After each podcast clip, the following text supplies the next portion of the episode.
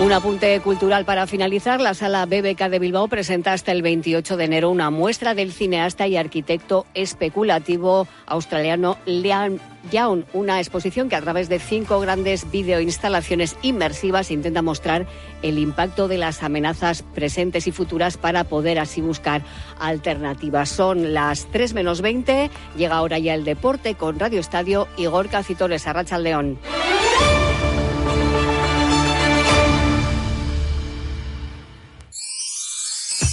Felices fiestas.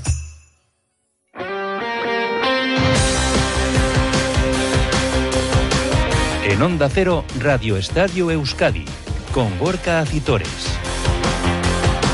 Y con Nacho Losada, los mandos técnicos. ¿Qué tal la racha León Deporte? Hasta las 3 en punto de la tarde en este lunes 18 de diciembre, en el que hemos conocido que la Real Sociedad se enfrentará al Paris Saint-Germain en los octavos de final de la Champions League, el partido de ida en París, en el Parque de los Príncipes, en el mes de febrero, la vuelta en marzo en el estadio de Anoeta. Esta era la primera reacción del presidente Joaquín Aperribay. ¿Nos ha tocado el mejor equipo del grupo? Posiblemente sí, pero bueno, hay que llegar bien a las eliminatorias y, e intentar ganar, porque son favoritos, no cabe duda, pero, pero nosotros queríamos hacer un buen campeonato y no es el mejor rival. Pues el Paris Saint Germain es sin duda alguna la noticia del día, que es el rival que menos querían todos los equipos que habían acabado campeones y que le ha tocado a la Real Sociedad, que ayer no pasaba del empate a cero en, eh, Anoeta ante el Betis en una jornada, la decimoséptima en primera división, que va a cerrar esta noche el Deportivo, la vez a las nueve en campo del líder en Girona y que nos dejaba el partidazo del Atlético victoria por dos goles a cero ante el Atlético de Madrid en Sames. Con todo ello y más eh, del repaso del fin de semana deportivo, vamos a vuelta de pausa. Si eres mujer y sufres violencia psicológica, económica, física o sexual, llama 900-840-111. El teléfono de atención a víctimas de la violencia machista. 900-840-111. Gratuito, confidencial e inmediato. No deja huella en la factura, porque no estás sola. Igualdad, justicia y políticas sociales. Gobierno Vasco. Euskadi. Bien común. Vamos con el fútbol y con la noticia del día que no deja de ser otra el emparejamiento de la Real Sociedad con el Paris Saint Germain en estos octavos de final de la Champions tras el sorteo que ha tenido lugar este mediodía en Londres. No ha tenido fortuna el equipo Churi Urdin porque le ha tocado el coco del sorteo, el rival que todos los campeones de grupo querían evitar y que le ha tocado a la Real Sociedad. Hemos escuchado a Joaquín Aperribay con los compañeros de Movistar nada más acabar el sorteo un tono un tanto pesimista, más optimista se mostraba minutos después el propio Joaquín Aperribay en los medios del club.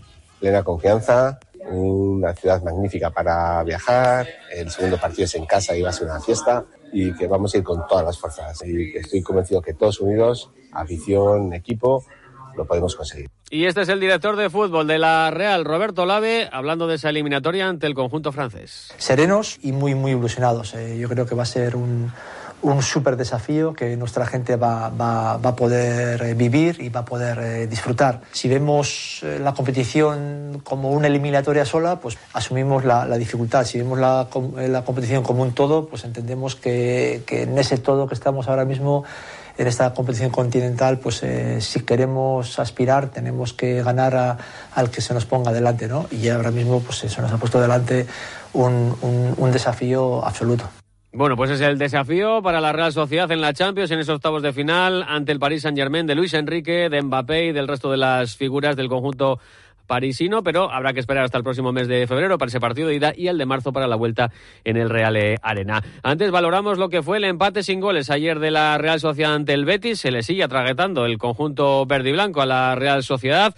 Son ya muchos partidos, eh, concretamente ocho sin lograr la victoria y cinco sin hacerle gol al conjunto que dirige actualmente Manuel Pellegrini. Ayer estuvo cerca de la victoria la Real, tuvo tres goles anulados por fueras de juego, todos ellos bastante claros, dos balones a la madera, pero el partido la verdad que fue bastante igualado, con ocasiones para un lado y para el otro, quizá alguna más para la Real Sociedad, pero no se puede catalogar ni mucho menos de injusto el empate final en el estadio de Anoeta. Un punto más para la Real Sociedad. que valoraba así Manuel Alguacil? Seguramente si alguno merecía, ¿no? Por generar más situaciones de gol, eh, la victoria se hubiéramos sido nosotros. Pero eh, creo que ni tanto, eh, y es verdad que, que, ha habido fases buenas, pero creo que ni tanto el Betis ni nosotros hemos hecho nuestro mejor partido porque veníamos de, de hacer un esfuerzo importante entre semana y eso, quieres que no se nota.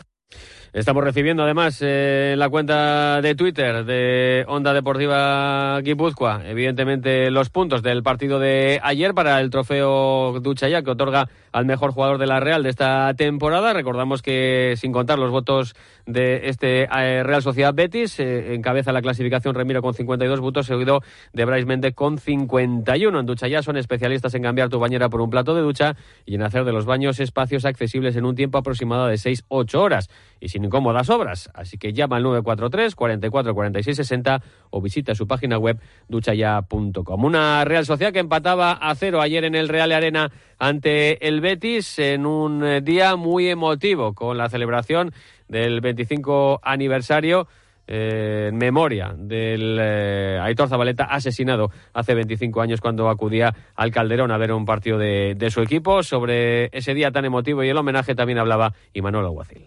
Emoción, emoción total porque, bueno, eh, aparte que han venido, creo que han sido 33.000, todos los que han venido se han quedado a, brindar ese, ese, merecidísimo homenaje a, Aitor. Hay que, hay que ponerse en la piel de, de, esta familia. Cada vez que juega la Gran Sociedad, seguramente todos sus familiares se están acordando de dónde está el pobre editor, ¿no? Ojalá que esto sirva para que, bueno, todos hagamos una pequeña reflexión, clubs, presidentes, órganos eh, importantes que, puedan tomar medidas, porque incluso yo, este mismo año, ha habido varias, varios partidos en los que a mi hijo le he dicho no te pongas la, la camiseta de la Real Sociedad por lo que pueda pasar, y eso es muy triste. El equipo ha entrenado este mediodía y ha empezado a preparar ya el partido del jueves contra el Cádiz en el nuevo Mirandilla, decimoctava jornada de Liga y la última de este año 2023. Pero antes hay que cerrar la decimoséptima. Eh, Roberto Vascoy, ¿qué tal la Rachaldeón? ¿Qué tal Gorka Rachaldeón? Y lo va a hacer precisamente el Deportivo Alavés, ni más ni menos que en campo del líder esta noche ante el Girona Montilivi. Eso es, un Girona que quiere recuperar ese liderato después de la victoria ayer del Real Madrid 4-1 ante el eh, Villarreal. Han viajado 23 futbolistas en la expedición Babazorra, destacando el regreso de Guevara tras sanción. Tres canteranos, Víctor Parada, Egoy y Montero, y la única ausencia de Afkar por cinco amarillas. Tampoco están los lesionados Eldar y Simeone, aunque ojito al hijo del Cholo que podría regresar en el partido de Copa frente al Betis. Duarte será el sustituto de Afkar en el centro de la defensa. Así las cosas, el once titular será el formado por Sibera en portería, Gorosabel, Rafa Marín, Duarte y Javi López en defensa, con Guevara y Antonio Blanco en el doble pivote, Guridi como enganche, Abde Rioja en bandas y como hombre más adelantado Samu Omorod. Y en enfrente un Girona que lleva una racha espectacular solo ha perdido un encuentro en Montilivi contra el Real Madrid y además solo ha cedido dos empates en el resto de la competición contra Real Sociedad y contra Atlético. Así que vamos a ver si el glorioso es el tercer equipo vasco en arrebatarle puntos a la escuadra Giruní, a la que alababa Luis García Plaza. Eh, que hay que reconocer que tiene un mérito increíble lo de ese equipo. O sea, eh, vamos a ver, si tú analizas el Girona al principio de temporada, dices, bueno, pues no es de nuestra liga o sea, no es un equipo que tenga que pelear por, el, por, la salvación. Vamos, el que diga eso miente. Si Girona dices que es un equipo que tiene que pelear por la salvación, miente. Pero, claro, de ahí a pasar a, pelear con el Real Madrid, con el Atleti, con el Barça, es un mérito increíble. Increíble. O sea, eh, es verdad que después vas conociendo fichajes que hacen, claro, los tres de arriba, pues yo no los conocía. Al final soy un entrenador modesto que vengo de segunda y no los conocía. Son tres pepinos son tres jugadores de primer nivel, pero de primer nivel es de equipos de, de, arriba, como sabe el Girona. Vamos a cómo sabe el Girona. Un García Plaza que no podrá dirigir al equipo desde el banquillo, estará en la grada y será su sustituto, su ayudante Pedro Rostol, el que esté sentado en el banquillo. García Plaza se lo tomaba con humor. Alguna vez que me ha tocado sufro mucho, cuando estás en el palco sufres mucho porque lo ves y no puedes hacer nada, tienes que estar aquí callado y diría, ahora le diría esto y no puedes hacer nada. Pero bueno, la confianza en Pedro y en todo el staff técnico es total, es brutal y es una persona que lleva conmigo tanto tiempo que, como he dicho yo, a veces le, veo más a él que mi mujer. y seguro que lo va a hacer bien. Además, hay un precedente que ojalá se repita, me ha dicho que no lo diga, pero yo lo digo, que es que en un Girona Levante estaba yo sancionado, estuvo en el banquillo y ganamos. Una a la vez que es decimotercero con 16 puntos. Estaba muy cómodo, pero la victoria del eh, Celta este fin de semana 1-0 contra el Granada hace que la clasificación se apriete por abajo y saque a la vez solo tres puntos al descenso y además cerrará el año el jueves en Mendizorroza contra el eh, Real Madrid y lo abrirá en Anoeta contra la Real Sociedad. Del calendario también hablaba el preparador albiazul. Es lo que hay, al final el pasado es el pasado y lo tenemos que ir al futuro. Ahora tenemos un calendario durísimo pero que hay que pasarlo y hay que competir. Y nosotros vamos a ir a Girona con la idea de, por qué no poder, poder ganar o poder puntuar, que sería un pasito adelante.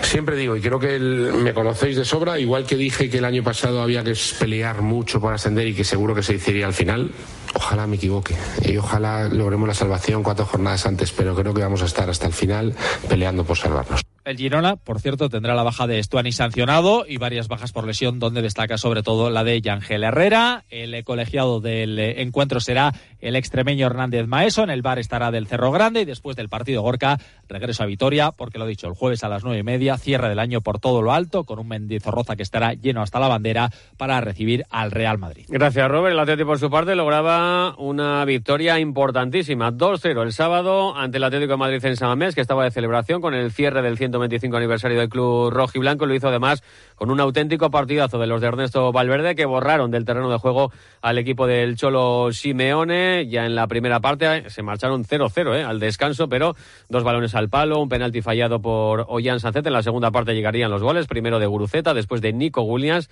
si no lo han visto, véanlo. El tanto del menor de los hermanos Williams, un auténtico golazo por la escuadra de la portería de Oblaki, además marcando con la zurda. Así que no podía ser de otra forma. Ernesto Valverde estaba más que satisfecho. Hemos jugado muy bien. Ha sido un gran partido. y creo que hemos merecido la, la victoria, ya incluso el primer tiempo habernos ido con algún, algún gol que nos hubiese puesto por delante. Pero vamos, es verdad que, que aún así no las tienes nunca todas contigo porque el Atlético de Madrid nos ha castigado mucho en partidos anteriores sabemos la capacidad que tiene para hacerte un gol en cualquier jugada a pesar de que tú igual estés, hayas estado más cerca. Así que nuestra idea era seguir igual, intentar golpear. Hemos conseguido el primer gol, luego el segundo y, y hemos estado fuertes ahí. Luego a la hora de, de defender estamos muy contentos, sobre todo porque hoy es un día muy especial para el club y, al final yo creo que el partido está acorde un poco con la celebración.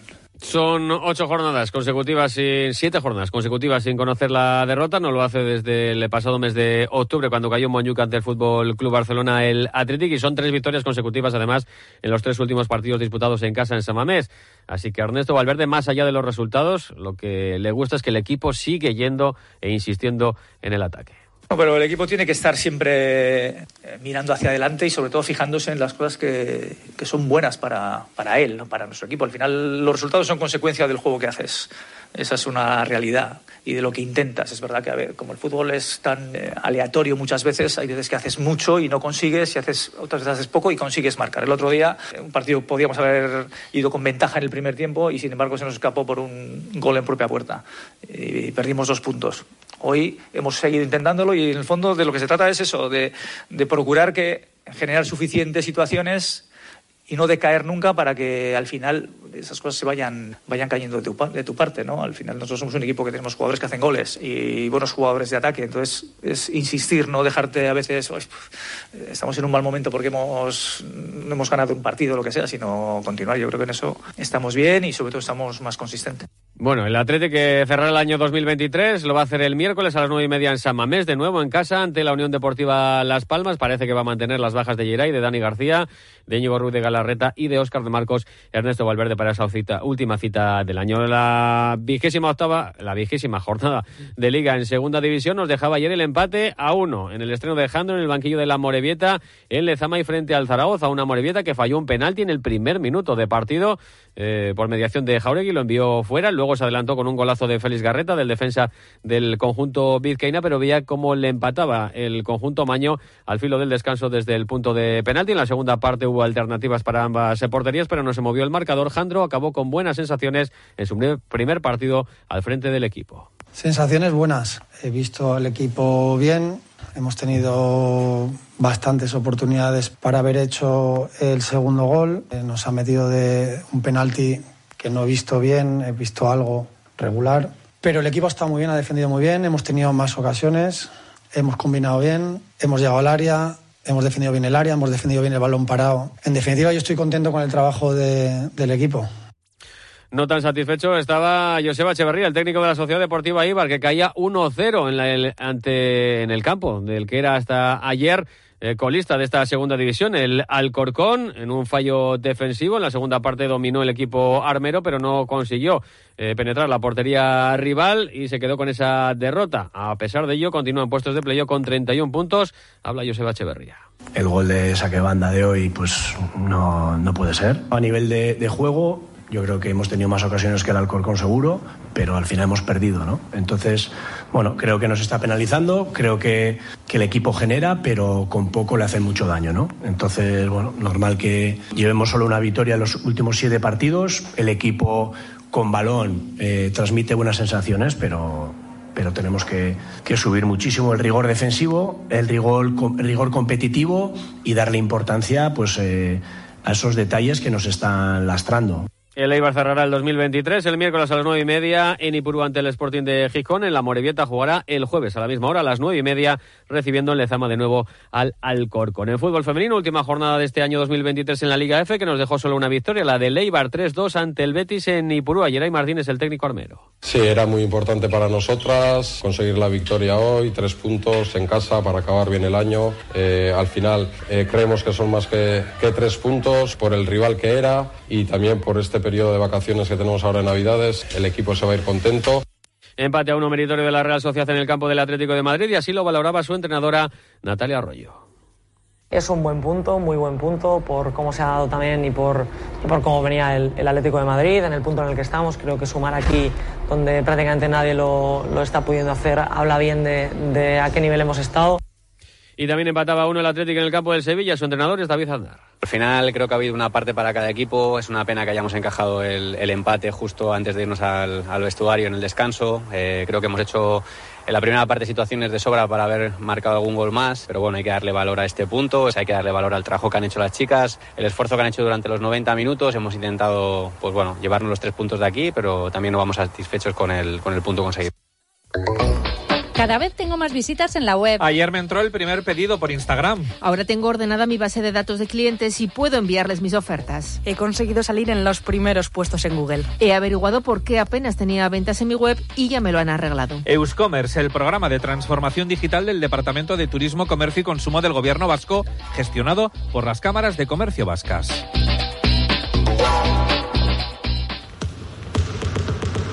En baloncesto, contundente derrota del Vasconia en el Palau. Ayer 82-62 ante el Barcelona. Un tropiezo que ahora mismo deja a los alaveses fuera de la próxima Copa del Rey. De nada sirvieron los 24 puntos de Marcus Howard ante un equipo catalán que avasalló en la segunda parte. Dusko Ivanovic, el técnico vasconista, analizaba así lo sucedido. Para nosotros es un partido, yo creo, sobre todo segundo tiempo para, para olvidar. Comenzamos bien partido con defensa, pero a partir del segundo cuarto hemos tenido problemas en ataque mucha precipitación, imprecisión y sobre todo balones perdidos. Es muy difícil jugar contra Barcelona así. Falta de lucha, falta de carácter, falta de intensidad.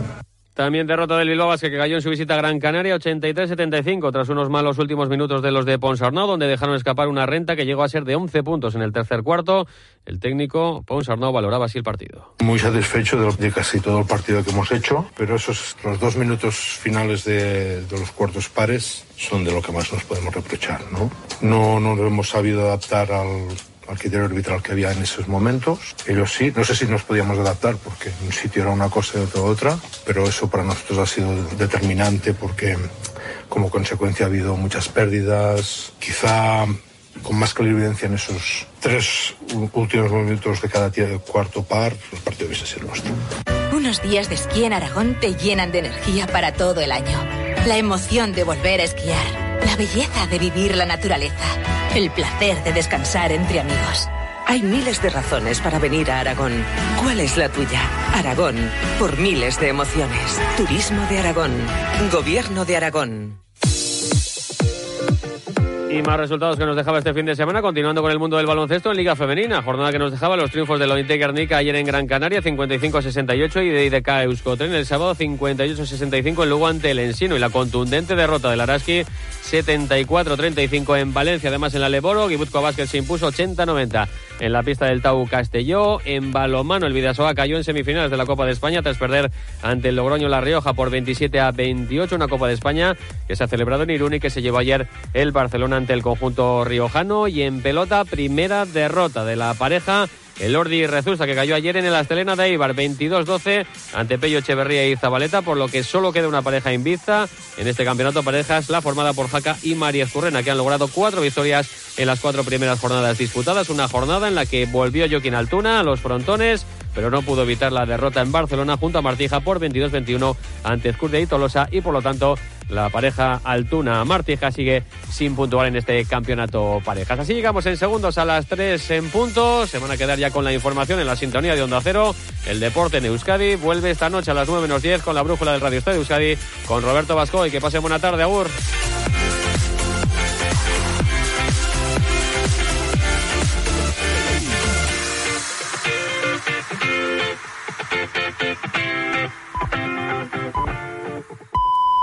Son las 3 de la tarde y las 2 en Canarias.